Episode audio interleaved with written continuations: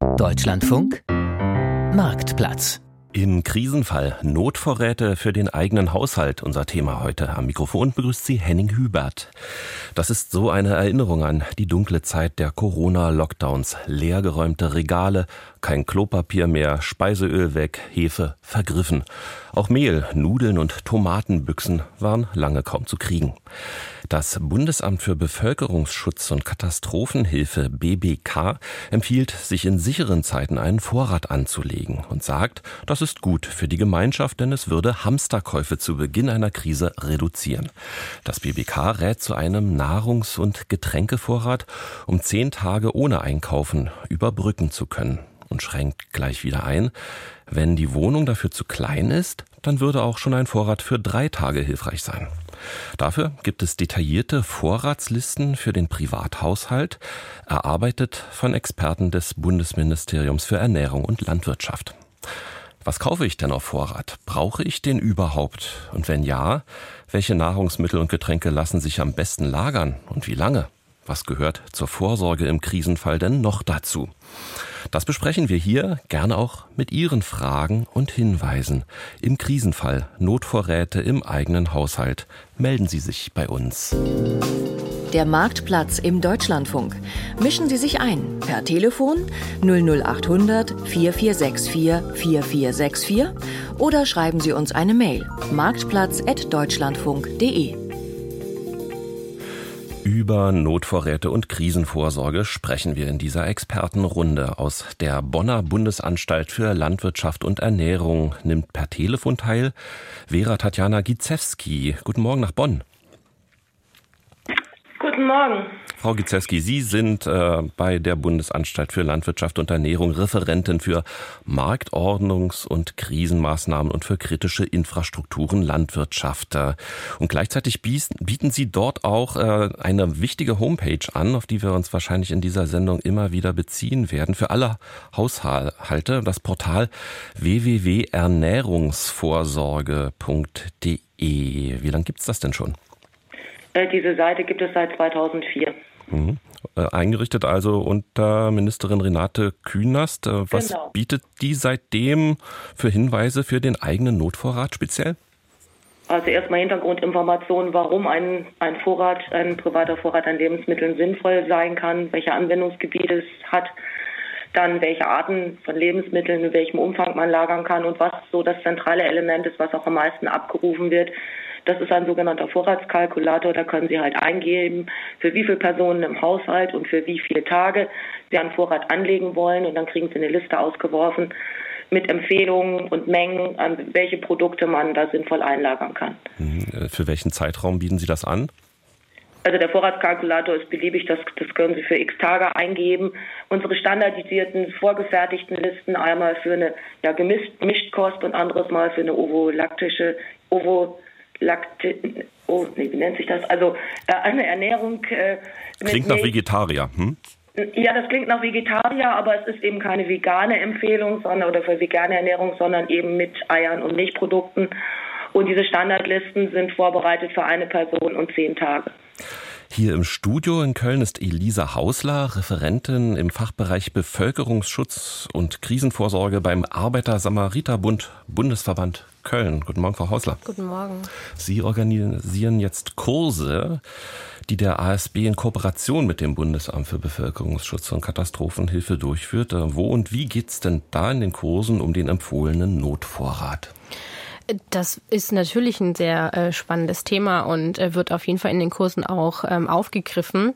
Und zwar geht es darum, dass wir ähm, nicht zum Hamstern ähm, natürlich aufrufen wollen, sondern es geht darum, dass man den individuellen, ähm, ja, den individuellen Nutzen und den individuellen Verbrauch von den Bürgerinnen und Bürgern, von den Teilnehmenden, ähm, da, dass wir darauf eingehen. Das heißt, wir ähm, besprechen, was ist natürlich der optimalste Vorrat. Das ist auch das Bundesamt für Bevölkerungsschutz und Katastrophen Katastrophenhilfe empfiehlt, aber was ist der individuelle Vorrat und was ist der die individuelle Empfehlung, was man eben ganz, ganz individuell verbraucht. Und da geht es eben darum, dass man schaut, was isst man denn gerne, ähm, was verwendet man so oder so schon im Haushalt und ähm, ja, verzehrt man einfach sehr gerne und dass man eben darauf dann das darauf aufbaut und dahingehend den Notvorrat anlegt. Mhm.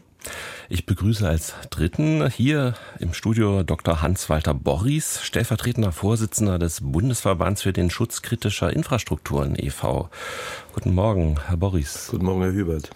Ihr Verband BSKI ist eine Plattform für Betreiber kritischer Infrastrukturen und beteiligte Behörden, also etwa für Krankenhäuser, Wasserwerke, Stromerzeuger sich auf Krisen, ja gar Katastrophen vorzubereiten. Äh, wenn wir jetzt mal nur ans Lebensmittelvorräte anlegen denken, muss das im Großen staatlich wie privat im Kleinen geleistet werden? Ich glaube, diese Prävention, diese Vorsorge fängt an der Basis bei uns selber als Bürgerinnen und Bürger an denn der Staat kann nicht bis in die Tiefe seine 84 Millionen Bundesbürgerinnen im Detail versorgen, sondern wir müssen einen Grundbeitrag leisten. Und ich bin dankbar erstmal heute für diese Sendung und zweitens, dass diese Vorsorge, diese Prävention ernst genommen wird und nicht wie 2016, als die Konzeption zivile Verteidigung des damaligen Bundesministers für Innern rauskam, im Augusto ins Lächerliche gezogen wird. Na, wir brauchen das heute nicht. Ich glaube, die Situation, die wir derzeit in den Medien erleben, insbesondere der, der Angriffskrieg Russland gegen die Ukraine, die Unwetterlagen zeigen uns, wie wichtig es ist, Privatvorsorge, Vorräte zu haben für wenige Tage, bis dann vielleicht Konzepte von Seiten des Landes oder der Regierung greifen können. 00800 4464 4464 ist unsere Hörertelefonnummer, mit der Sie, Sie sich hier in unsere Sendung einschalten können. Oder Sie schreiben uns eine E-Mail an marktplatz deutschlandfunk.de im Krisenfall Notvorräte für den eigenen Haushalt. Und wenn Sie an marktplatz.deutschlandfunk.de schreiben, können Sie da auch gerne Ihre Rückrufnummer notieren. Ausführlicher und sehr persönlich hat sich mein Kollege Frank Odenthal im vergangenen Jahr in einem einstündigen Feature für den Deutschlandfunk mit Krisenvorsorge beschäftigt. Sein Feature hieß der Prepper in mir. Er verwendet da eine Vokabel, die aus dem Englischen kommt. To be prepared meint vorbereitet sein oder allzeit bereit sein. Und das ist eine ganze Szene, die es da gibt. Ein von bis von Leuten mit stets vollgepackten Autos, abfahrbereit in der Garage, in Erwartung eines Unglücks über Vorsorgende, die zum Beispiel für den Stromausfall dann mehrere starke Batterien aufgeladen auf dem Balkon haben bis zur Vorsorge im weit geringeren Umfang, oft dann aber aus einer selbst erlebten Krisensituation heraus. Hier der Servicebeitrag von Frank Odenthal, Notvorrat, was im Fluchtrucksack ist. Im August 2016 ist die damalige Bundeskanzlerin Angela Merkel mit der Empfehlung an die Öffentlichkeit getreten, Vorräte für den Notfall vorzuhalten. Für den Fall der Fälle sollten die Menschen in der Lage sein, wenigstens zehn Tage auf sich gestellt über die Runden zu kommen. Der Fall der Fälle das sollten Katastrophenfälle sein, wie Überflutungen oder Stromausfälle oder auch bewaffnete Überfälle. Neue Töne im bis dahin friedensgewissen Deutschland des 21. Jahrhunderts. Das Bundesamt für Bevölkerungsschutz und Katastrophenhilfe, kurz BBK, hat dazu einen Ratgeber herausgegeben, den man sich im Internet herunterladen kann.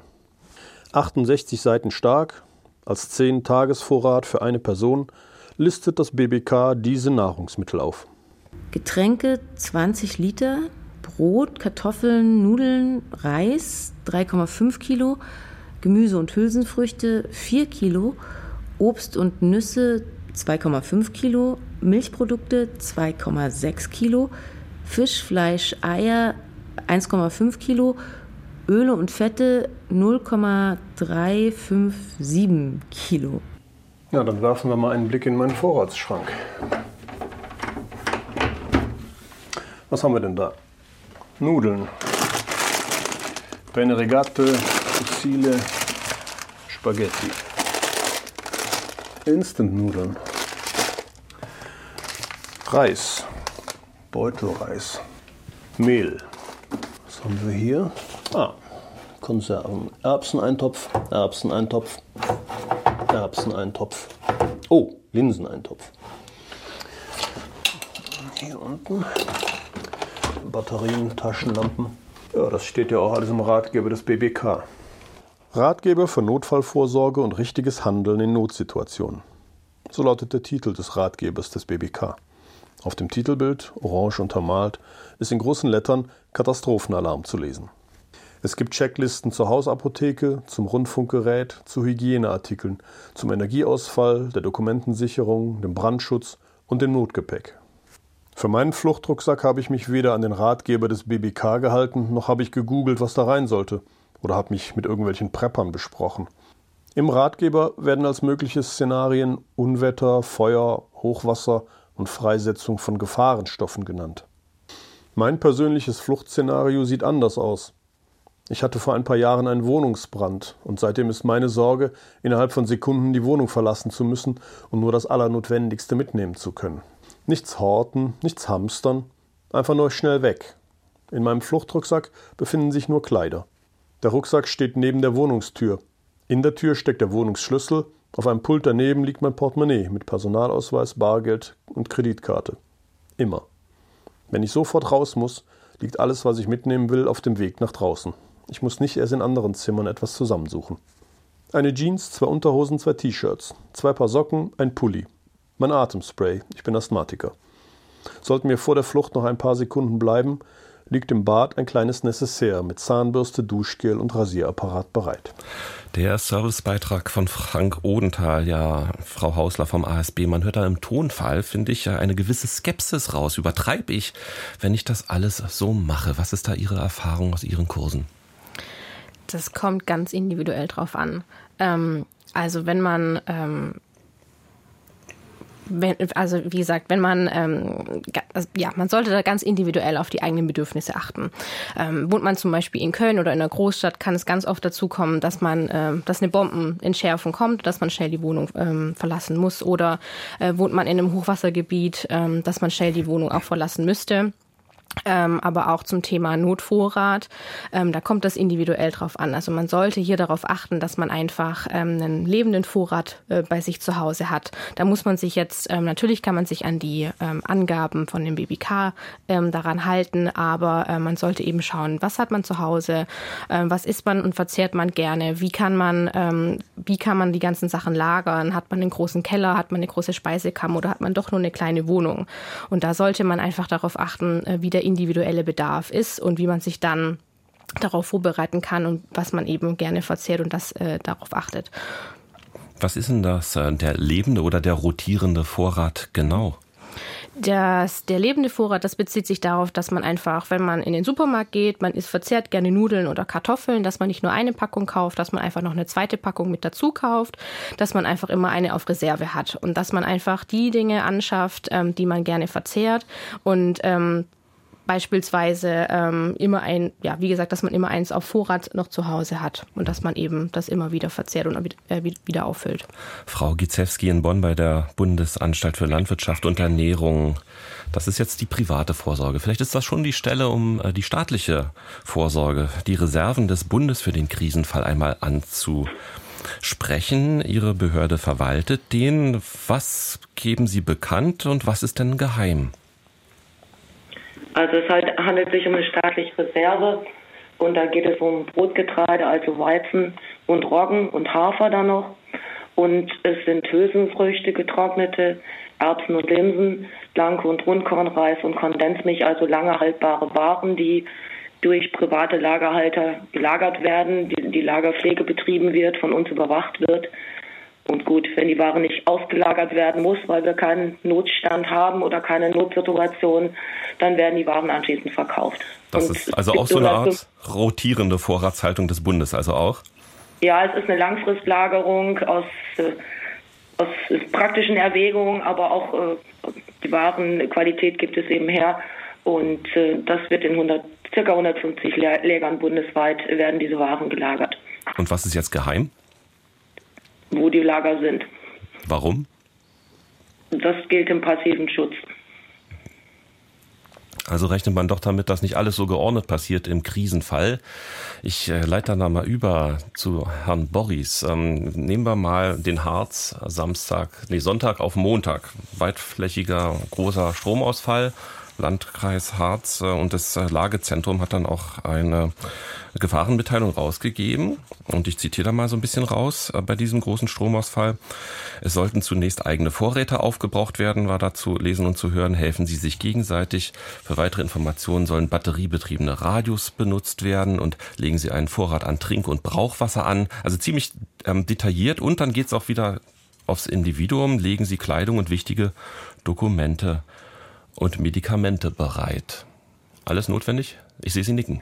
Ja, der Stromausfall vom Sonntag betraf ja ungefähr 100.000 Personen auf dem Gebiet des ehemaligen Ostharzes.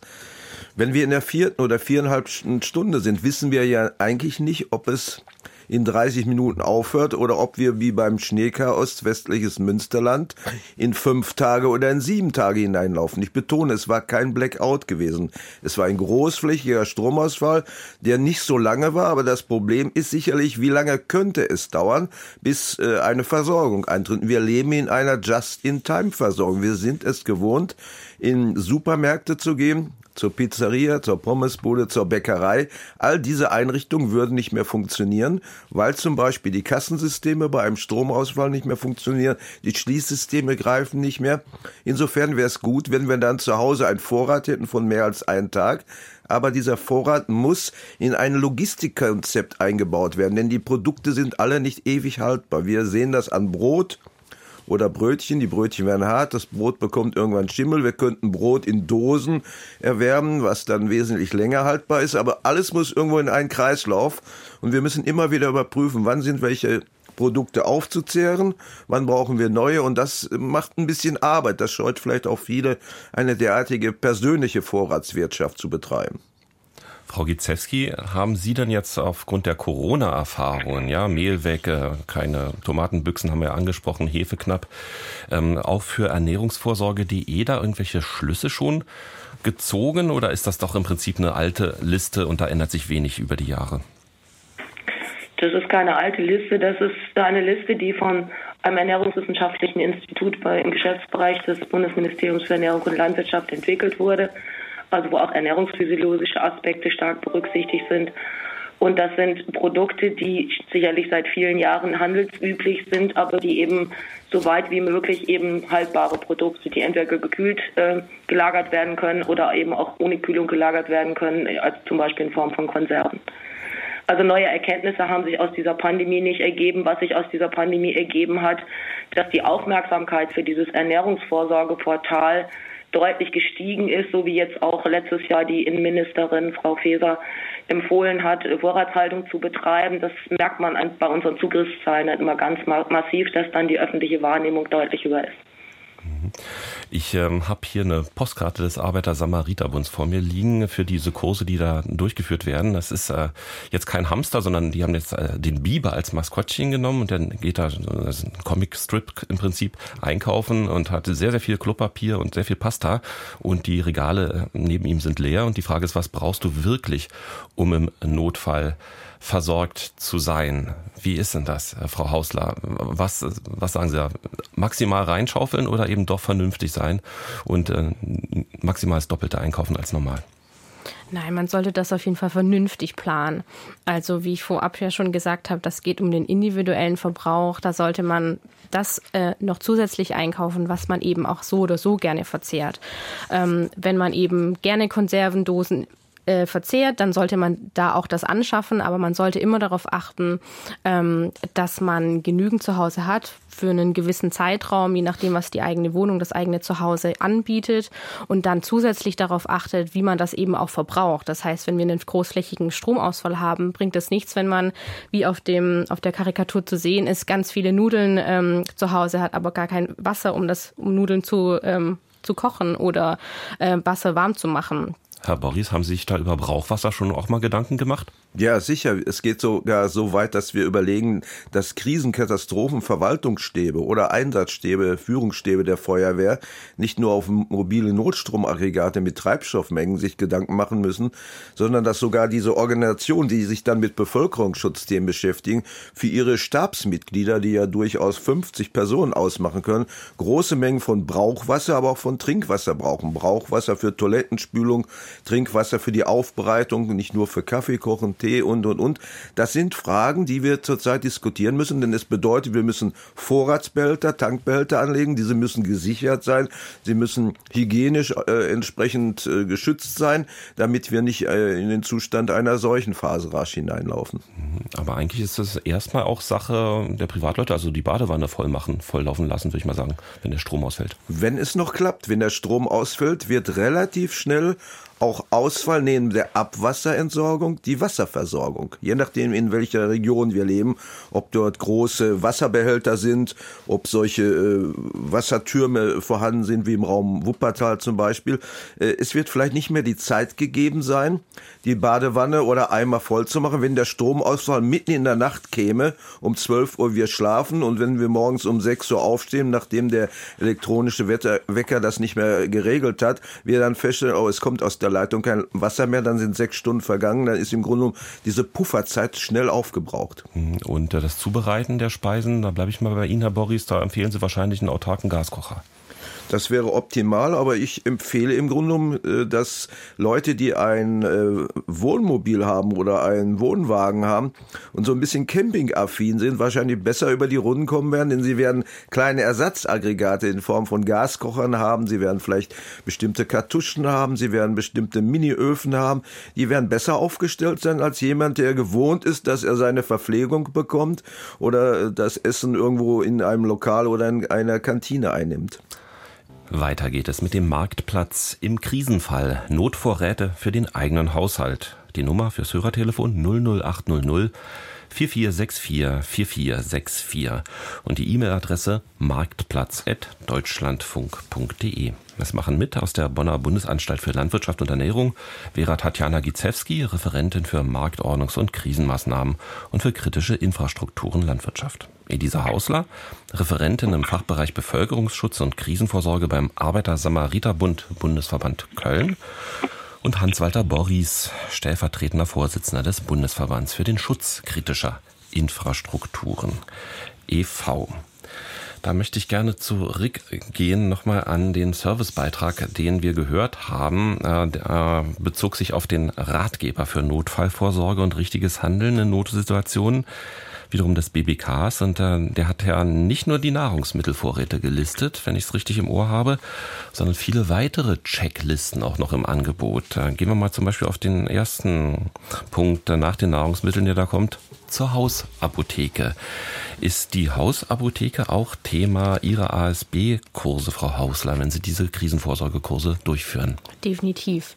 Ähm, wir gehen auch natürlich auf die äh, Hausapotheke ein. Hier ist es auf jeden Fall ähm, darauf zu achten, dass man immer eine gut gefüllte Hausapotheke zu Hause hat und auf die verschiedensten Situationen ähm, gewappnet ist. Sei es jetzt eine Erkältungswelle oder sei es, ähm, wenn man ähm, ja eine äh, Magen-Darm-Verstimmung hat, dass man hier zum Beispiel Elektrolyte zu Hause hat oder auch ähm, auf jeden Fall einen Erste-Hilfe-Kasten. Das ist definitiv ähm, sehr, sehr wichtig, dass man den zu Hause hat, falls bei kleinen Verletzungen, dass man sich hier versorgen kann. Und aber nicht nur die eigene Familie, vielleicht aber auch die Nachbarn, Freunde, Bekannte, Familie. Herr Boris, äh, im Radio habe ich natürlich genau hingehört und höre Rundfunkgerät und ein Kurbelradio wird empfohlen. Warum genau, wenn alle Welt DAB Plus will? Ja, vielleicht. Oder wollen soll. Hm. Damit Behauptgeräte laufen und wir die Sendebeiträge, die ja dann hoffentlich noch tagelang weiter stattfinden, sie aufnehmen können. Wir haben aus dem Schneekaus westliches Münsterland November 2005 die Erfahrung gemacht, dass 80 Prozent der Betroffenen nicht auf die Idee gaben, zu ihrem Auto in der Garage oder vor dem Gebäude zu gehen, das Autoradio anzuschalten, um die permanent laufenden Senderbeiträge zu hören. Das heißt, wir brauchen also in modernen Zeiten, wo alles digital wird, wieder alte analoge Geräte oder ein Kurbelradio oder ein Radio mit Batteriebetrieb, um die entsprechenden Sendungen zu hören, die vielleicht uns Hilfsmaßnahmen geben, wie wir uns zu verhalten haben und sagen, wie der Stand der Dinge ist. Das wäre sicherlich ein ganz wichtiger Punkt. Ist das auch ein Plädoyer für UKW statt Digitalradio?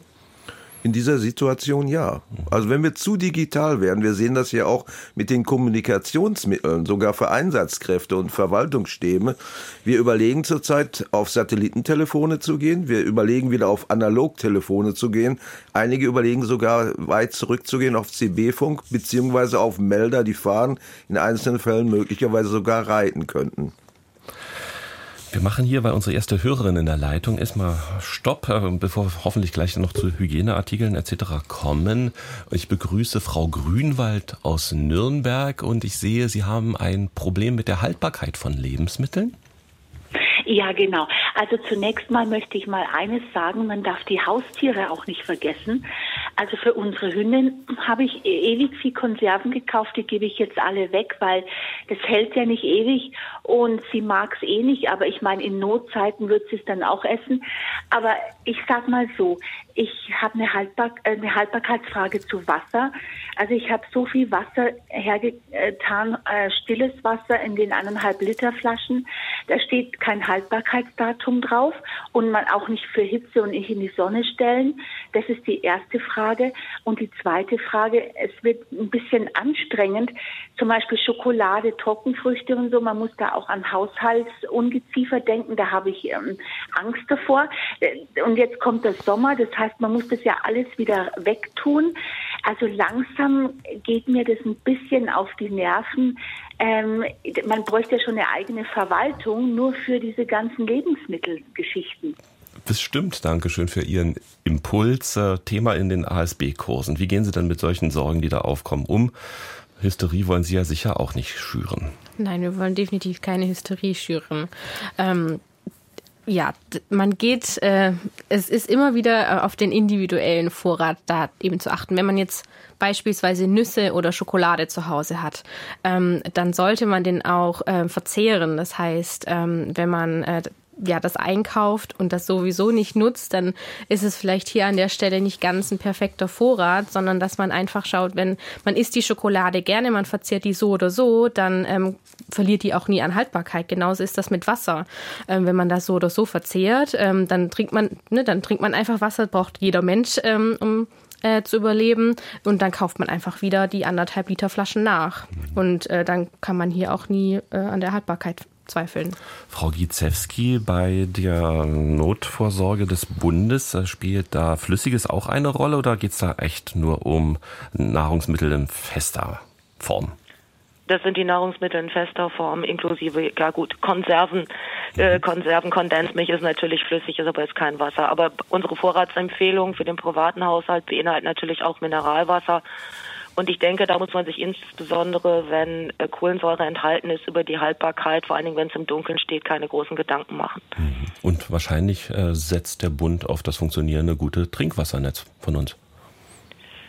Das ist sicherlich ein Punkt, das wurde ja eben ja auch schon angesprochen. Dazu gibt es ja, es ist leider kein Vertreter des BBK da, aber die sogenannte, diese sogenannten Trinkwassernotbrunnen, das sind ja noch Alternativen des ja, Gewinns von Trinkwasser jenseits der, ich sag mal, üblichen Trinkwasserversorgung.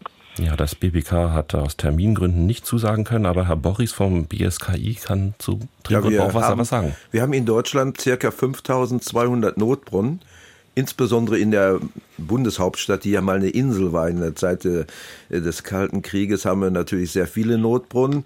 Äh, wir haben im Grunde genommen einen Notbrunnen dahingehend angelegt, dass er zwischen 2500 Leute in einer relativ fußläufigen Entfernung bis 20.000 zum Beispiel in Hamburg versorgen könnte. Ich habe mir das mal vorgestellt, äh, wenn man äh, Samstag beim Brötchenladen ist, wie dann die Menschen so sich vordringen. Und ich kann nur hoffen, dass das da nicht passiert, wenn ältere Mitmenschen, die gebrechlich sind, mit zwei 10-Liter-Eimern daneben stehen. Also das ist auch wieder ein Logistikkonzept, was man üben muss. Wir haben in den letzten Jahren, seit Ende des Kalten Krieges, 89, 90, diese Szenarien nicht mehr geübt. Es sind eigentlich Szenarien aus der Zeit des Kalten Krieges, wo Versorgungsnetze, wenn wenn es zu einem kriegerischen Spannungsfall, Verteidigungsfall gekommen wäre, zusammengebrochen wären. Und das müssen wir jetzt wieder realistisch übertragen auf aktuelle Unwettersituationen bzw. Stromausfallsituationen. Es gab ja jetzt nun den zweiten nationalen Warntag nach äh, Wiedervereinigung am 8. Äh, Dezember ist er gewesen. Was hat denn der da geleistet, Herr Boris? Also an Bewusstmachung bei mir im Kopf geblieben ist, dann hat halt das Handy mal laut vibriert. Ja, ich war auch überrascht, wie das Handy anging. Wir haben in dem Sinne wenige erreicht, mehr als bei dem Warntag davor. Aber es ist im Grunde genommen nicht die große Alarmierung der Bevölkerung. Dazu bräuchten wir Sirenen. Die Sirenen sind in vielen Städten gemein abgeschafft worden oder sie gibt es schon lange nicht mehr. Und was noch wichtiger ist, die Ausbildung, die ja früher schon in Schulen, zum Beispiel wenn ein Vertreter vom Selbstschutz kam, der uns dann so als älterer, verknöcherter Herr was erzählte, die, was gibt es für Sirenentypen, Formen, äh, Ton-Warnverläufe, das ist völlig verloren gegangen. Wir kennen die Sirenen noch äh, Samstagmittag um 12 Uhr das Samstagmittag angezeigt wird oder dass wenn irgendwo mal ein Brand ist. Aber ansonsten ist kein Wissen mehr vorhanden. Ich glaube auch, dass die Alarmierung über Sirenen äh, ein sehr schwieriges Instrument geworden ist, weil es ja auch ein Instrument des Krieges gewesen ist, was eine andere Funktion hatte. Mhm. Und äh, Sie haben das angesprochen, also eine Übung bundesweit oder so, das wäre eine Riesenaktion. Wie viele Kurse sollen das denn eigentlich werden und bietet äh, nur der ASB diese anderthalbstündigen Minikurse, sage ich mal, an, ähm, die jetzt zur Krisenvorsorge angeboten werden in Kooperation mit dem BBK? Frau Hausler. Ja, wir bieten, also nicht nur der Arbeiter-Samariter-Bund bietet die Kurse an, sondern das war ein gemeinsames Projekt aller Hilfsorganisationen, also auch das ähm, die Johanniter Unfallhilfe, der Malteser Hilfsdienst, ähm, die DLRG, Deutsche Lebensrettungsgesellschaft, aber auch das Deutsche Rote Kreuz. Ähm, wir fünf Hilfsorganisationen bieten diese Kurse an und ähm, das in dem ganzen Bundesgebiet verteilt. Ähm, genau, wir haben verschiedene Module, nennen wir das, äh, für verschiedene Zielgruppen. Und ähm, insgesamt in dem Förderzeitraum von 2020 bis 2024 sollen insgesamt 450.000 Personen in Deutschland ähm, geschult werden. Das ist sehr viel. Ähm, Geht es dann auch um die Liste? Manchmal vergisst man sie dann wieder. Wir haben gestoppt für die erste Hörerin heute aus Nürnberg. Ähm, zu Hygieneartikeln, was können Sie da sagen? Wie wichtig ist das, dass man das zu Hause hat? Das ist sehr, sehr wichtig. Ähm, wenn man für ein paar Tage zu Hause eingeschlossen ist. Man darf nicht vergessen, jeder putzt morgens seine Zähne, man muss seine Hände regelmäßig waschen, damit auch keine Kranken, Krankheiten übertragen werden. Und ähm, hier sollte man eben die, ja, den Mindestbedarf äh, zu Hause abdecken. Das heißt, äh, genügend Zahnpasta, eine, eine Ersatzzahnbürste eventuell, ähm, auch an, auf die Kinder achten. Das heißt, hat man kleine Kinder zu Hause, braucht man Windeln, ähm, dass man Seife zu Hause hat, eventuell Desinfektionsmittel, Wunddesinfektionsmittel, ähm, dass man die üblichen Hygieneartikel, die man so zu Hause hat, auf jeden Fall auch nochmal separat da hat. Jetzt haben Sie die Kinder angesprochen. Ab welchem Alter sind denn diese Kurse? Die werden ab drei Jahren bei uns angeboten. Sehr früh. Genau, äh, das ist ja früh direkt. Ähm, wir starten mit den Kindergartenkindern und da geht es vor allem um die Sensibilisierung. Das heißt, ähm, wie können Kinder eben äh, zum Beispiel, ja, wie können sie einen Notfall ähm, äh, erkennen, wie können sie im Notfall reagieren, ja, was, was sollten sie am besten machen? Sollen sie stehen bleiben bei den Personen, wenn zum Beispiel sich ein anderes Kind verletzt hat? Oder sollte man Hilfe rufen gehen? Ähm, wie kann man zum Beispiel, ja, wie legt man Pflaster an? Also wir fangen da im ganz Kleinen an. Mhm. Ähm, zum Energieausfall, das, der wird auch genannt beim Ratgeber für Notfallvorsorge und richtiges Handeln in Notsituationen beim BBK haben wir ja schon ausführlich gesprochen. Kommen wir zum Punkt Dokumentensicherung, Herr Boris. Was empfehlen Sie denn da?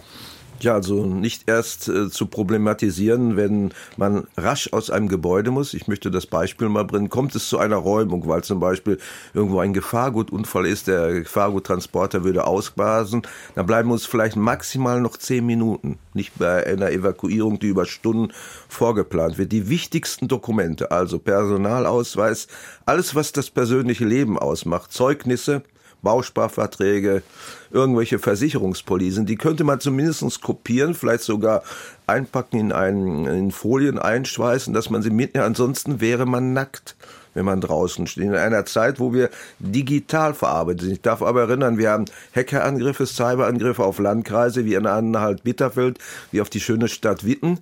Dann gehen dort auch nicht mehr die ganzen PCs. Sie können also nicht mehr ihren Lebenslauf irgendwo runter, sie können nicht mehr Einwohnerdaten runterarbeiten. Das heißt, sie brauchen im Grunde um so eine Doppelung ihrer persönlichsten Sachen, damit sie als Mensch eine Identität behalten. Das bleibt dann Eigenverantwortung im besten Sinne. Und ich begrüße an dieser Stelle unsere Hörerin Frau Martin aus Winnenden. Willkommen im Marktplatz und Ihre Frage bitte. Meine Frage. Ich wollte äh, fragen, warum nicht der Staat dafür sorgt, dass es wieder Lebensmittelkarten geben kann, sofort, wenn irgendeine große Krise also äh, ausbricht. Also ich habe äh, den Beginn des ersten, des Zweiten Weltkriegs erlebt. Da war ich sechs und habe das alles bewusst äh, mitbekommen. Ähm, jedenfalls äh, gab es da gleich Lebensmittelkappen, sodass da keine Hamsterei möglich war. Während ich habe jetzt erlebt, bei Beginn der Corona-Krise, Da haben die Leute ganz verrückt gehamstert. Zum Beispiel wollte ich mal eine Würfel Hefe kaufen. Da gab's keine mehr, weil kurz vorher eine Frau da war, die hat einen ganzen Karton mit 40 Stück Hefewürfeln gekauft. Und und dann, äh, also da hat man wirklich kopflose Dinge gemacht. Frau Martin, ich glaube, das hat der Markt geregelt, indem die Supermärkte dann anfingen, äh, große Schilder hinzustellen äh, mit äh, Mindest- oder Höchstabgabemengen. Bei Ölflaschen dann irgendwie nur zwei Flaschen Öl oder so. Das hat sich dann doch schnell ähm, so hingewiesen. Frau Gizewski bei der Ble in Bonn, ähm, die Verteilung, ist das irgendwie auch äh, was, wozu Sie was sagen können? Nehmen wir gerade die staatlichen Notvorräte, die wir haben. Wie wird das dann im Fall der Fälle laufen?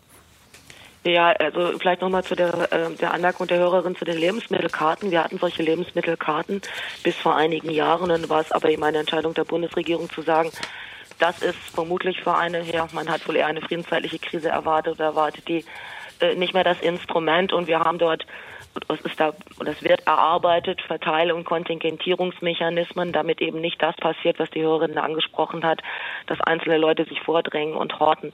Aber sicherlich, wie auch schon angesprochen wurde, der Markt hat es ja geregelt, indem nur in verbrauchsüblichen Mengen abgegeben wurde. Und es ist diese Pandemiesituation mit den partiellen Engpässen im Lebensmittelhandel äh, ist, ist eben auch nicht das, wo wir von staatlicher Seite drauf äh, darüber arbeiten, sondern geht es wirklich um das Thema einer Versorgungskrise, dass also das bundesweit im großen Stil die Versorgung zusammenbricht oder in einem großen Stil die Versorgung nicht mehr gewährleistet ist.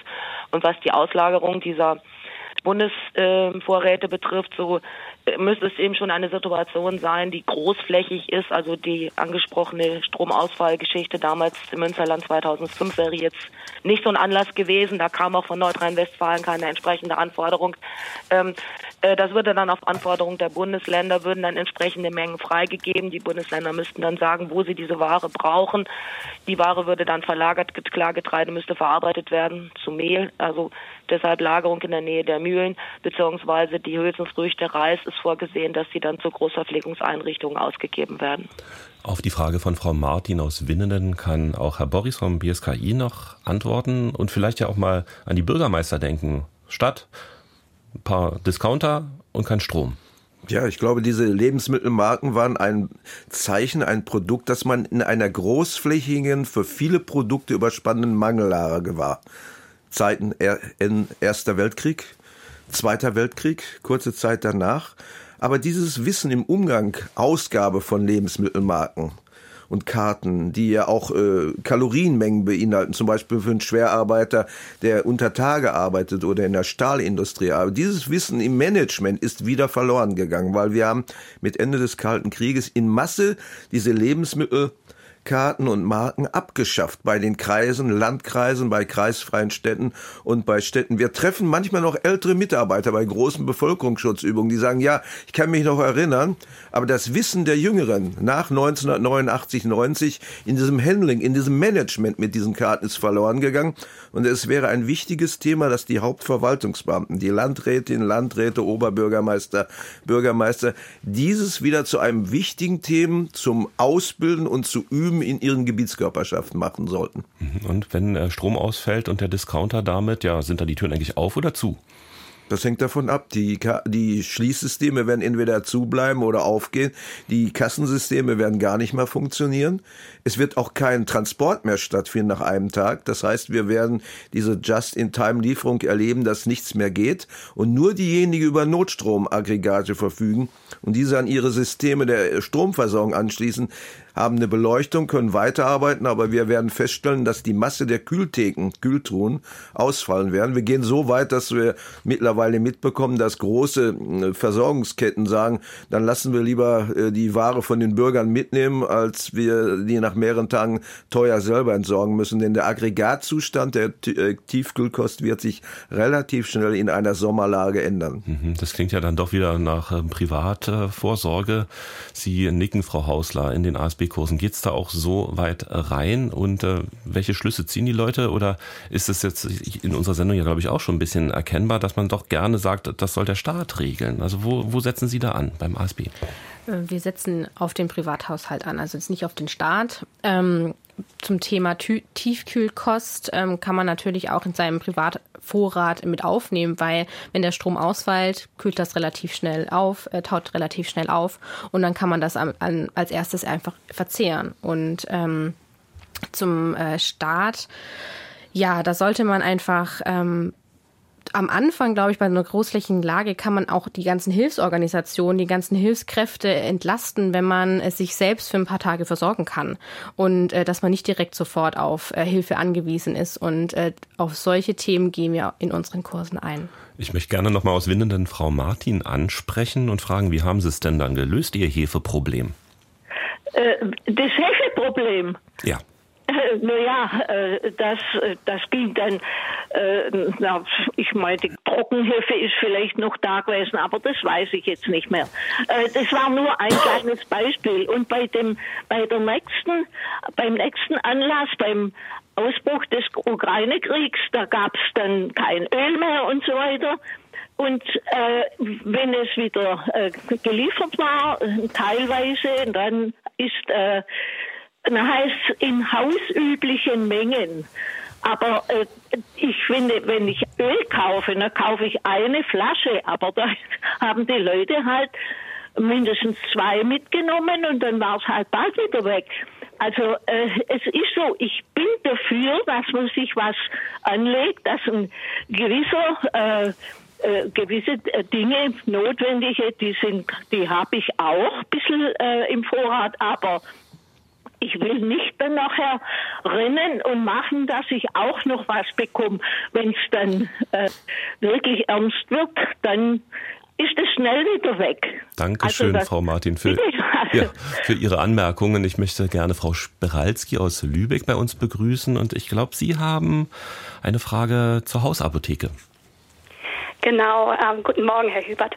Ähm, meine Frage hat sich tatsächlich vor einem Jahr gestellt, als der Ukraine-Krieg begann und ich mir die Frage akut stellte, was passiert bei einem Reaktorunfall? Ähm, wie kommen meine beiden Kinder dann an Jodtabletten? Ähm, woher wissen diejenigen, die das verteilen, dass in dem Haushalt am Wochenende zwei Kinder wohnen, die dann diese Tabletten dringend gebrauchen? Ähm, wird von der Bundesregierung genügend bevorratet? Und wenn, ist das lang genug haltbar? Ähm, ich habe letztes Jahr recherchiert und mit Schrecken festgestellt, dass das einzige Werk in Europa, in Österreich, äh, geschlossen hatte nach der Corona-Krise. Und ähm, das würde mich tatsächlich interessieren und wäre nicht eine Vorabverteilung an die Bevölkerung zu bevorzugen fällt nicht in Nahrungsmittelbereich, deshalb die Frage nicht an Frau Gizeski, sondern an Herrn Boris vom BSKI. Ja, ich bin natürlich kein Arzt. Es ist natürlich eine sehr spezielle Frage für die Hausapotheke. Was nicht passieren sollte, dass man äh, aus irgendwelchen Gründen vorzeitig selbst eingelagerte oder bekommene Jodtabletten zu sich nimmt. Das würde eher kontraproduktiv sein. Das Problem ist, im Grunde müsste ich vor einem radioaktiven Austritt schon wissen, dass es zu diesem Austritt kommt, um dann vorsorglich ein, zwei Tage vorher diese Jodtabletten zu mir zu nehmen. Im Grunde, wenn der Fall einer äh, radioaktiven Kontamination aufgetreten ist, dem hinterherzulaufen, ist dann schon im Grunde genommen zu spät. Und ich glaube, aus diesen Gründen hat man sich bisher nur in den Bereichen von Nordrhein-Westfalen im Aachener Raum, äh, Tihange als AKW oder in anderen Regionen Gedanken zugemacht, aber nicht flächendeckend für Deutschland. Wir haben in der Zeit des Kalten Krieges Szenarien gehabt mit Atomschläge des Warschauer Pakts auf deutsche Industriegebiete, auf deutsche Städte, Wohngebiete aber es ist in dieser Form nie verteilt worden und es ist eigentlich ein sehr äh, dunkler Bereich, den man nie so offen äh, diskutiert hat und wo man auch keine ansprechenden, praktikablen Lösungen erreicht hat. Frau Spiralski, wie haben Sie es für sich gelöst? Ähm, ich habe tatsächlich eine Medizinerin im Freundeskreis, die also auch Biologin ist und die hat mir ein Fläschchen mit Lugolscher Lösung ähm, gegeben mit einer Spritze und einer genauen Berechnung, wie viel meine Kinder mit dem Körpergewicht im Fall der Fälle bekommen würden. Ähm, das steht in einer dunklen Ecke und ich komme mir dabei tatsächlich ein bisschen extrem vor, ähm, aber es hat mich auch beruhigt. Ist das das Einzige, wo Sie so vorgesorgt haben oder haben Sie noch andere Notvorräte? Ähm, also es ist bei uns ganz lustig. Durch zwei Kinder ist es natürlich so, ähm, dass man überlegen muss, was würden sie auch in dem Fall essen und trinken. Sie haben einen großen Vorrat an eigenem selbstgemachten Apfelsaft, der ein Jahr hält, an Flüssigkeiten zusätzlich zu Wasser. Und ähm, ich habe ein Problem mit Haarmilcheinlagerung, äh, mit der Haltbarkeit. Das löse ich mittlerweile so, dass ich daraus Pudding koche, denn Haarmilch pur trinken meine Kinder nicht. Pudding, da schmecken sie es nicht raus. Also das ist dann der rotierende Vorratsschrank oder der genau. lebendige, Frau Hausler, Sie nicken, äh, in Anwendung, ja? Genau richtig ja, gemacht? Genau. Mhm.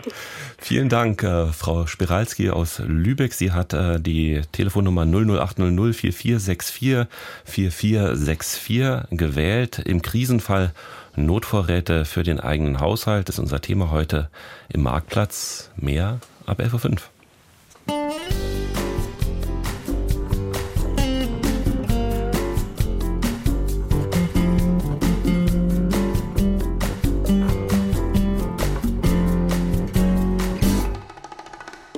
Weiter mit Henning Hubert und neu dabei ist meine Kollegin Britta Mersch mit Fragen, die uns per E-Mail erreicht haben zu im Krisenfall Notvorräte für den eigenen Haushalt. Genau, es gibt wirklich eine ganze Menge Fragen von Hörerinnen und Hörern. Manche sind auch ganz kurz. Ich fange mal mit einer an. Da fragt zum Beispiel ein Hörer, der anonym bleiben möchte, wie ist das denn eigentlich mit meinen, Lebensmittel im Tief, mit meinen Lebensmitteln im Tiefkühlfach? Gelten die auch als Vorräte, weil die müssen ja relativ schnell verbraucht werden? Frau Hausler vom ASB die kann man definitiv als Vorräte bezeichnen. Ähm, je nachdem, was man in der Tiefkühltruhe hat, ähm, verzehrt man das gern. Das kann Fleisch, das kann Gemüse sein, das könnte auch Eis sein für die Nervennahrung.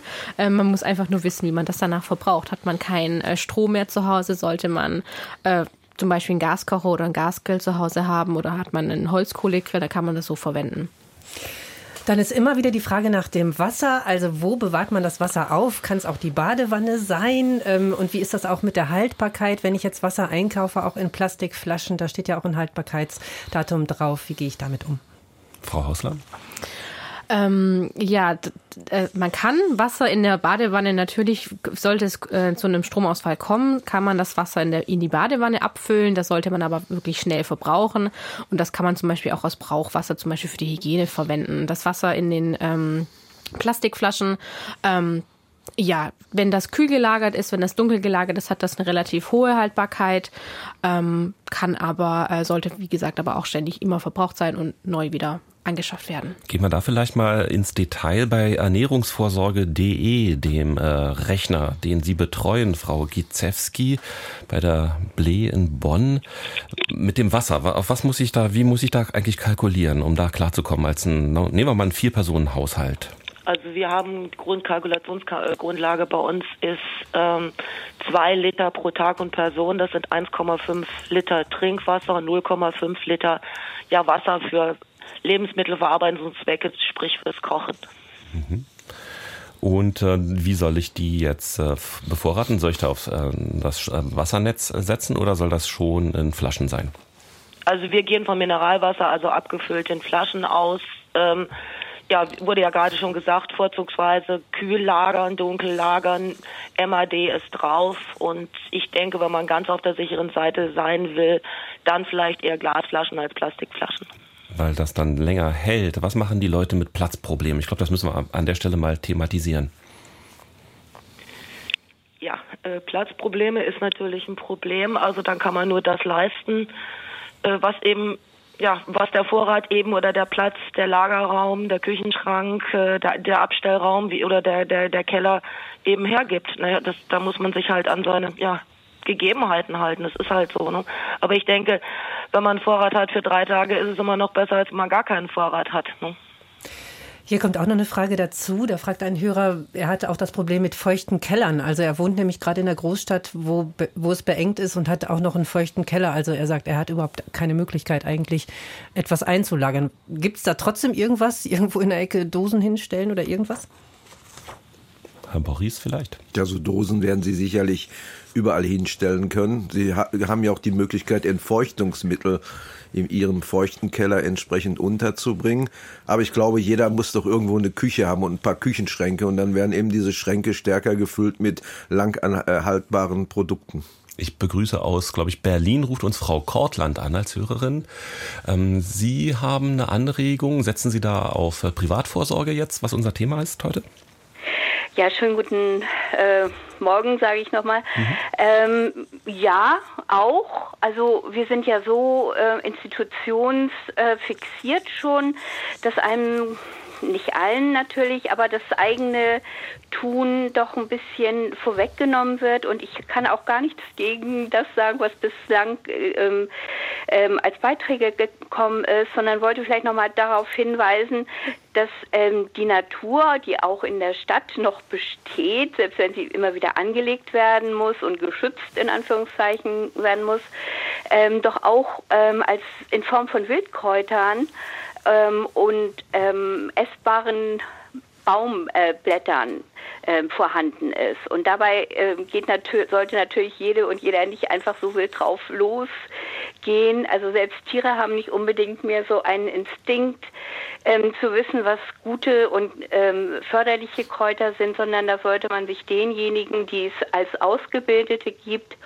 ähm, auch anvertrauen. Es gibt in jeder Großstadt ähm, Wildkräuter, ähm, Experten, sage ich jetzt mal, die gerne immer wieder ihr Wissen in Form von praktischen ähm, Gängen ähm, anbieten. Und ja. man kann diese Dinge auch oftmals, das lässt man sich dann auch sagen, äh, wie man die trocknen kann. Und sowieso auch Obst kann man häufig in irgendeiner Form trocknen, muss natürlich dann achten, wie, wie Schädlinge eventuell noch ähm, kommen oder so. Als hätten Sie es geahnt, Frau Kortland, bleiben Sie dann bitte dran am Radiogerät bis 12 Uhr in der folgenden Sendung Umwelt und Verbraucher ist nämlich ein Thema Stadtparks mit essbaren Wildpflanzen ausstatten. Ein Beitrag in der Folgesendung nach unserem Marktplatz. Aber ich möchte das Stichwort Obsttrocknen nochmal aufgreifen und fragen bei ernährungsvorsorge.de, äh, Frau Gizewski, äh, welche Rolle spielt denn da das Trockenobst? Das Trockenobst läuft bei uns unter sonstigen Nahrungsmitteln. Die, die sind also, ich sag mal, in dem, in dem Vorrat nicht in dem Sinne einkalkuliert, dass sie in dem Sinne einen großen Beitrag zur, zur Versorgung leisten, beziehungsweise zur Energieversorgung, aber sind als, als zusätzliche Produkte auch mit aufgeführt. Und natürlich kann man Trockenobst lagern. Wer selber Trockenobst äh, herstellen möchte, Sie finden da über Links auf der Internetseite da auch Hinweise, wie man so Trockenobst herstellen kann und lagern kann. Mit dem Backofen dann? Unter anderem, ja, Sie können es auch dörren, Sie können es ja auch in die Sonne legen, da gibt es ja unterschiedliche Möglichkeiten. Britta Mersch. Es gibt noch Fragen zur Beschaffung. Olaf Tobias fragt zum Beispiel, wo gibt es denn eigentlich Brot in Dosen, wenn ich das kaufen möchte? Und Peter Stoppock verweist nochmal auf die Ein-Personen-Verpackungen, die es auch bei der Bundeswehr gibt, die auch gut stapelbar sind und ewig halten. Und da auch die Frage, ob man sich die auch als Privatperson besorgen kann. Herr Boris, was wissen Sie davon? Ja, das berühmte EPA war genau. eigentlich nicht für die Bundesbürger angeschafft, sondern es sollte für die Kräfte der Bundeswehr, die im Auslandseinsatz sind, für maximal einen Monat. Es Sie gibt wissen aber, das so gut, weil Sie auch Oberst der Reserve sind, muss man sagen. Hm? Ja gut, also das Thema äh, habe ich gerade mal drauf gehabt. Äh, ich glaube, in allen Survival-Shops, allen Überlebenstrainings äh, für Outdoor-Camping etc. bekommen sie ähnliche Produkte, die vielleicht sogar besser schmecken, die moderner sind in der ganzen Sache. Wir haben auch von der großen Fachmesse GPEC 2022 in Frankfurt am Main ganz leckere Zubereitung gehabt. Ich bin da so ein Fan davon. Die halten auch ein paar Jahre und da kann man sich gut aus und die sind auch verschweißt, sodass sie wasserfest sind in der ganzen Sache. Da ist heute schon sehr, sehr viel auf dem Markt, auch zu vertretbaren Preisen, irgendwo im Bereich vier bis zehn Euro das Stück. Im Discounter gibt es auch Brot, was wahnsinnig lange haltbar ist, allerdings nicht unbedingt in Büchsen abgepackt ist. Frau Hausler, wissen Sie da was? Ich glaube, wenn man in den Großhandel geht, findet man das, das definitiv. Da ähm, im Großhandel, denke ich mal, bekommt man das auch ähm, auf jeden Fall, ähm, dass man das sich anschaffen kann. Ich weiß jetzt nicht, ob man das jetzt in jedem Supermarkt, ähm, ob man da Brot in der Dose bekommt, aber wenn man, glaube ich, nachfragt, dann wissen vielleicht auch die Mitarbeiter in den Supermärkten mehr. Es gibt auch noch dieses große Thema Datensicherung. Also was mache ich eigentlich mit meinen Daten? Hier empfiehlt Hans-Jörg Sillus, dass man eine externe Festplatte sich anlegt mit allen Dokumenten und Informationen, dass man die auch in einen Fluchtdrucksack packt und an einem sicheren Ort deponiert. Und so kann man das dann eben alles schnell mitnehmen. Das ist noch ein Tipp, der gekommen ist. Und ähm, eine Fra äh, Frage noch oder noch eine Anregung für Menschen, die schwerhörig sind oder sehr tief schlafen. Ähm, da nochmal dieses Thema Warn-App. Äh, das nicht immer optimal ist. Also der Einsatz von Sirenen ist dann besser, aber wenn ich es richtig sehe, ist doch das beides dann, oder? Also Warn-App und Sirenen werden doch gleichzeitig geschaltet. Herr Boris, das ist das, ja natürlich das, auch der 8. Dezember gewesen, da wurde ja beides getestet. Das wäre ideal, wenn das klappt. Ich betone nochmal, Sirenen gibt es leider nicht überall in Deutschland flächendeckend in den Städten und Landkreisen, weil sie, wenn sie vorhanden waren, nach Ende des Kalten Krieges abgeschafft wurden oder gar nicht von Anfang an aufgebaut worden sind. Gibt es Signale, dass das Förderprogramm des Bundes verlängert wird äh, über dieses Jahr hinaus?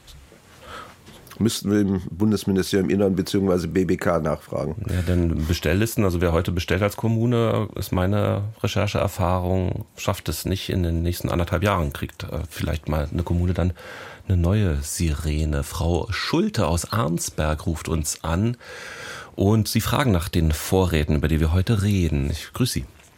Ja, guten Tag. Hallo. Ja, ähm, vorhin wurde angesprochen ähm, das Platzproblem. Mir ist aber auch wichtig, in den Fokus zu nehmen, dass es für viele Menschen ein Geldproblem ist. Also gerade Bezieher der Regelsätze von äh, Bürgergeld oder Grundsicherung sind nicht in der Lage, sich einen Notvorrat anzulegen, ähm, allein aus finanziellen Gründen. Da würde ich mir wünschen, dass auch das nochmal in den Blick genommen wird. Also wie kann ich auch mit geringem Budget Krisenvorsorge betreiben. Haben Sie da eigentlich einen Tipp? Ich habe in meiner Vorbereitung der Sendung auch gemerkt, Leute, die wissen, dass es zum Monatsende das Geld manchmal knapp ist im Portemonnaie, die legen sich am Monatsanfang schon einen kleinen Vorrat an im Speiseschrank. Also ich ähm, persönlich habe äh, keinen Tipp ähm, da. Da ähm, hätten wir meine Großmutter fragen müssen, die uns immer gesagt hat, ähm, wenn eure Generation noch mal einen Krieg erlebt, dann wird es euch sehr schlecht ergehen. Damit bezog sie sich darauf, dass uns so grundlegende Fertigkeiten wie Sockenstopfen, äh, Flicken auf Hosen nähen, Gemüseanbau und Einkochen dass das äh, sehr verloren gegangen ist in dieser Zeit und ähm, dass es eben nicht auch immer nur um die Dinge geht, die man bevorratet, sondern dass man eben auch in sich selbst und seine eigenen Fähigkeiten und Fertigkeiten investiert.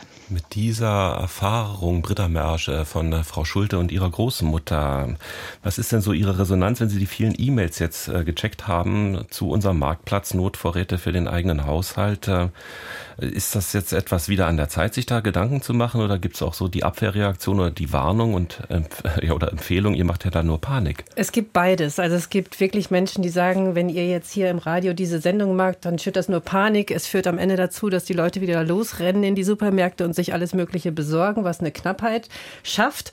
Andererseits gibt es wiederum diejenigen, die sagen, na ja, ich mache das aber schon seit Jahren, also ich hab's gemacht und ich fühle mich damit auch sicher und gut und sollte was sein, bin ich eben aus ausgestattet und ausgerüstet. Und manche ärgern sich auch, dass sie sagen, wenn man über Prepper spricht, also über Menschen, die vorsorgen, dann ist das auch manchmal so hö, hö, hö, also ist so mit Hohn verbunden. Also ich glaube, da muss müssen alle so ihren Weg finden. Aber es gibt noch einen ganz guten Tipp vielleicht zum Thema von Sebastian Tupaika.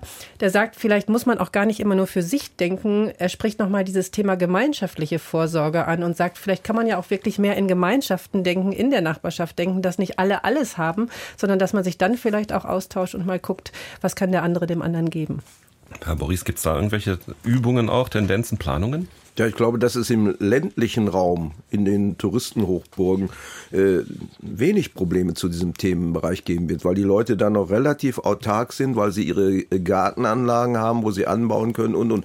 Das scheint für mich ein Problem zu sein im Bereich der Trabantenstädte, wo also viele Bundesbürger auf engstem Raum zusammenwohnen und die auch unterschiedliche Kulturkreise hintereinander vertreten. Das äh, wird äh, ein sehr spannendes Thema sein. Ich möchte zum Beispiel mal das Fass aufmachen. Wir sind mehrere Tage ohne Strom. Wir haben äh, ein Gebäude, was noch leuchtet, wo der Schornstein im kalten Winter raucht, wo der Normalbürger ahnt, ach, die können vielleicht noch duschen oder die haben die Möglichkeit, warmes Essen zu machen. Es wird teilweise Neid hervorrufen. Diese Themen haben wir lange nicht mehr auf dem Fokus des Bildschirms gehabt, weil es waren so Negativthemen, es waren Cassandra-Themen, es waren äh, negative Sachen, die man bis zum Endpunkt in der Lösung nicht denken wollte. Ja, und das ist einfach dann wirklich die Frage, wie, wie greift man das auf, was macht man? Es gibt dann noch wirklich noch Tipps zum Thema Radio zum Beispiel. Also ein Hörer hat angerufen und hat gesagt, bewahren Sie bitte Ihre alten Modelle auf, weil seine Erfahrung ist, dass Digitalradios einfach nicht so eine lange Laufzeit haben mit Akkus und mit Batterien ähm, wie die alten Radios. Also das ist nochmal ein Tipp. Dann schreibt ein Hörer, Herr Thomas, empfiehlt auch nochmal einen UKW-Teil in das eigene Smartphone einbauen zu lassen, um da den Empfang nochmal zu verbessern. Und auch ähm, schreibt ein Hörer, wenn man Akkus kauft, gibt es auch manche, die dann ohne Internet nicht mehr funktionieren. Also wo man dann wirklich eine App braucht, um die zu steuern. Also darauf bitte auch achten. Das sind dann nochmal so ein paar spezielle Tipps. Frau Hausler? Also da, äh, ein guter Tipp von uns ist das sogenannte Kurbelradio. Das ist ein äh, Radio, das ist noch nicht mal mehr batteriebetrieben, sondern man kurbelt und mit der eigenen Energie hat man dann eben hier ein Radio, hat aber auch eine Lichtquelle, weil man kann es oft als Licht verwenden. Es ist oftmals sind die solarbetrieben und man kann teilweise auch sein Handy damit aufladen für einen gewissen Zeitraum. Herr von Herr Boris? Ja, ich darf nochmal auf Handy telefonieren und mit dem Handy agieren. Bei einem lang anhaltenden Stromausfall wird das Handynetz selbst mit Vorrangschaltungen innerhalb von bis 120 Minuten ausfallen. Das heißt, wir werden also nicht mehr Handy, Internet zur Verfügung haben. Und wenn wir darauf unsere Vorsorgepläne abstimmen, dann werden diese Vorsorgepläne sich auflösen. Das Einzige, was noch hilft, ich hatte es vorher betont, sind Satellitentelefone oder eben analoge Geräte bis hin zu CB-Funkanlagen. Ist das denn eigentlich, Sie haben ja für die NRW-Landesregierung diesen Münsterland-Stromausfall 20, 2005 ähm, ausgewertet. Ist da dauerhaftes Bewusstsein äh, für vorhanden? Aus der A-Flut haben wir gehört, ähm, gerade beim Stichwort Wiederaufbau, an welchen Stellen baut man wieder auf, es gäbe eine Hochwasserdemenz. Also sind Leute in solchen Gebieten, die es mal getroffen hat, da viel besser ausgerüstet, mental auch? Also ich glaube, dass man in den ersten Jahren danach aus der Erfahrung gelernt hat. Es gibt zum Beispiel aus dem Jahre 2008 eine Befragung, wonach man aus dem Schneechaos betroffene Leute befragt hat, wie weit sie Vorsorge betroffen haben mit Lebensmitteln. Und ein hoher Anteil gab ein, dass äh, rund 60, 70 Prozent, dass sie bis zu drei Tage Lebensmittel hätten, weil man diese schlechte Erfahrung gemacht hat. Wenn aber dann viele Jahre nichts passiert, dann stumpfen wir wieder ab, wir denken an das Gute und äh, dann geht die Vorsorge wieder fallen in der ganzen. Das heißt, im Umkehrschluss, das meine ich jetzt wirklich nicht zynisch, im Grunde müssen wir negative Szenarien erleben, um besser handeln zu können. Wenn diese Negativszenarien ausbleiben, dann ist es so, als wenn wir glauben, 30 Jahre hat es bei uns nicht gebrannt und wir kündigen die Feuerschutzversicherung für unser Gebäude, was natürlich falsch wäre. Hm, in Ihren Krisenvorsorgekursen, ASB in Kooperation mit dem BBK, Frau Hausler, ähm, geben Sie da auch eigentlich ganz praktische Tipps, wenn ich jetzt sage, okay, ich schaue, dass ich einen eigenen kleinen Vorrat habe zu Hause an Nahrungsmitteln. Wann plane ich den? Auf dem Einkaufszettel beim Schreiben oder spontan beim Shoppen? Da geben wir definitiv solche Tipps. Äh, und am besten ist es, wenn man die direkt vorab plant. Direkt mit dem Einkaufszettel, wenn man sagt, ich gehe nochmal auf die Nudeln ein, man kauft eine Packung Nudeln, man nimmt noch direkt eine zweite Packung mit, und, äh, man nimmt anderthalb Liter Wasser mit, äh, dann nimmt man einfach noch eine zweite Flasche mit. Also das sollte man definitiv vorab planen. Hier kommt auch noch der Tipp, wenn man dann wirklich einkauft, dass man vielleicht doch auf die gefrosteten Lebensmittel verzichtet. Hatten Sie ja eben gesagt, ist eine Möglichkeit natürlich auch die Tiefkühlbestände genau. aufzubrauchen. Aber zum Beispiel Büchsen und Gläser sind natürlich auch immer geeignet für einen langen Vorrat. Und eine Hörerin sagt auch, wenn Stromausfall ist und man jetzt nicht kochen kann, dass man vielleicht auch Sachen da hat, die man vielleicht kalt essen kann. Kalte Würstchen, Knäckebrot, sowas. Das ist auch nochmal ein Tipp, der gekommen ist. Und Ihnen ist es auch irgendwie wichtig, auch bei diesen Kursen, den Hinweisen, es sollte schon schmecken. Es sollte definitiv schmecken. Es bringt nichts, wenn man sich ähm, Knäckebrot anschafft, dass man nicht, äh, dass man einfach nicht gerne isst und dann liegt das ständig in der Vorratskammer oder im Schrank, im Küchenschrank und dann ähm, bleibt es da, bis man es irgendwann wegschmeißt, ähm, weil man keine Lust mehr darauf hat. Ich begrüße aus Berlin Frau Büchert. Willkommen und Sie haben auch noch eine Anregung. Ja, guten Tag. Meine Anregung ist die, ähm, dass es vielleicht lohnenswert ist, auch einen Getreidevorrat anzulegen. Ähm, das geht in Schraubgläsern, die man ja hat, ne? oder auch in Holzboxen oder dergleichen. Ähm, man müsste natürlich das dann auch malen können. Dazu würde zum Beispiel eine Kaffeemühle gehen. Also ich denke an Handmühlen. Die gibt es auch zu kaufen, zu bestellen, ne? äh, für den äh, Fall des Stromausfalls. Es gibt die natürlich auch elektrisch. Ne? Also es gibt alle Versionen, kann man sagen.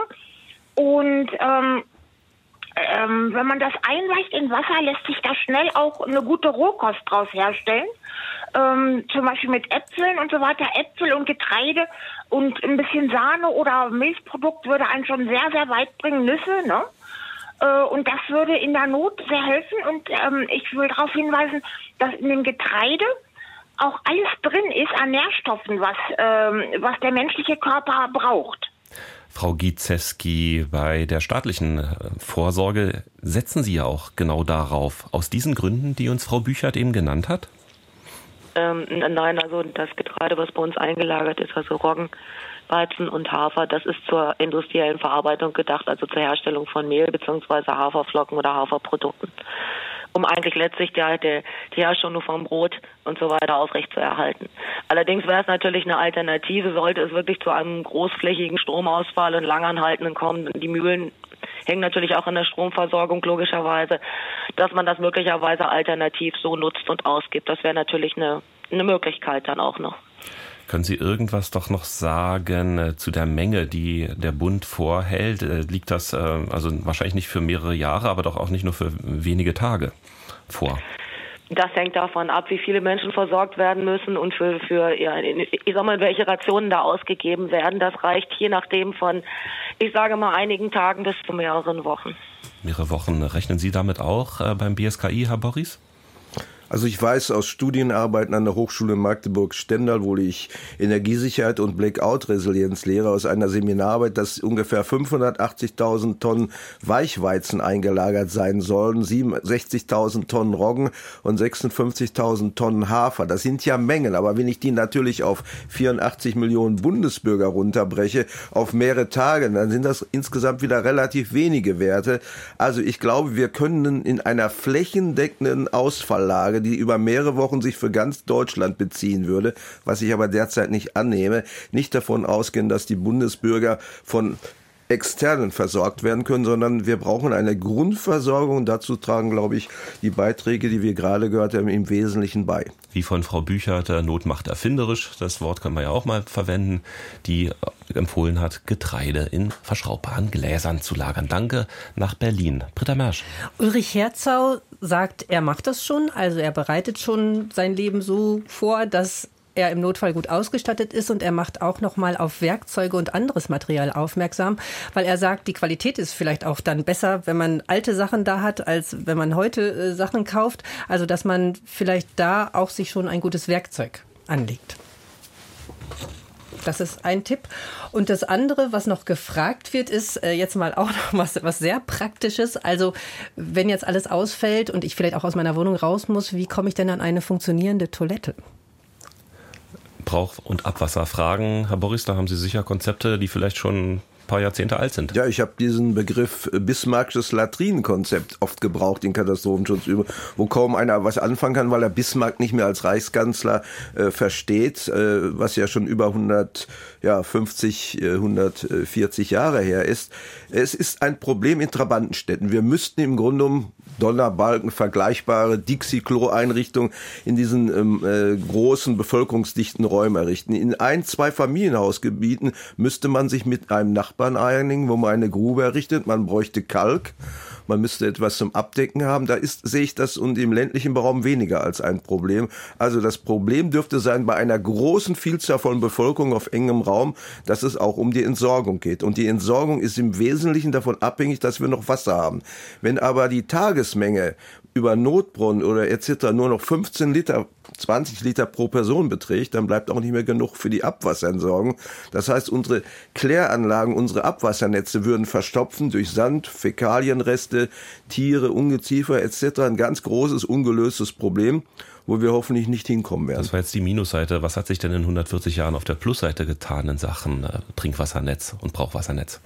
Dass wir ein sehr ausgeklügeltes, gutes Trinkwassernetz haben das äh, uns im Sommer versorgt. Aber wir haben erlebt, bei Hitzesommern kommt auch dieses Netz teilweise an die Grenzen, sodass dann Verbote erlassen werden, die Autos nicht mehr zu waschen, den Rasen zu sprengen, die Pools nicht zu befüllen. Also in extremen Hitzesommern, die wir ja 2018 bis 2020 hatten und jetzt im letzten Jahr, nicht 2021, kann Wasser ein knappes, wichtiges Gut werden, mit dem wir eine Vorratswirtschaft betreiben müssen. Im Krisenfall Notvorräte für den eigenen Haushalt. Das war unser Marktplatz. Danke fürs Zuhören und Mitmachen, sagen Henning Hubert und Britta Mersch. Und speziell Danke an Vera Tatjana Gizewski, Referentin für Marktordnungs- und Krisenmaßnahmen und für kritische Infrastrukturen Landwirtschaft bei der Bonner Bundesanstalt für Landwirtschaft und Ernährung. Annelisa Hausler, Referentin im Fachbereich Bevölkerungsschutz und Krisenvorsorge beim Arbeiter-Samariter-Bund Bundesverband Köln und an Hans-Walter Borries, stellvertretender Vorsitzender des Bundesverbands für den Schutz kritischer Infrastrukturen e.V.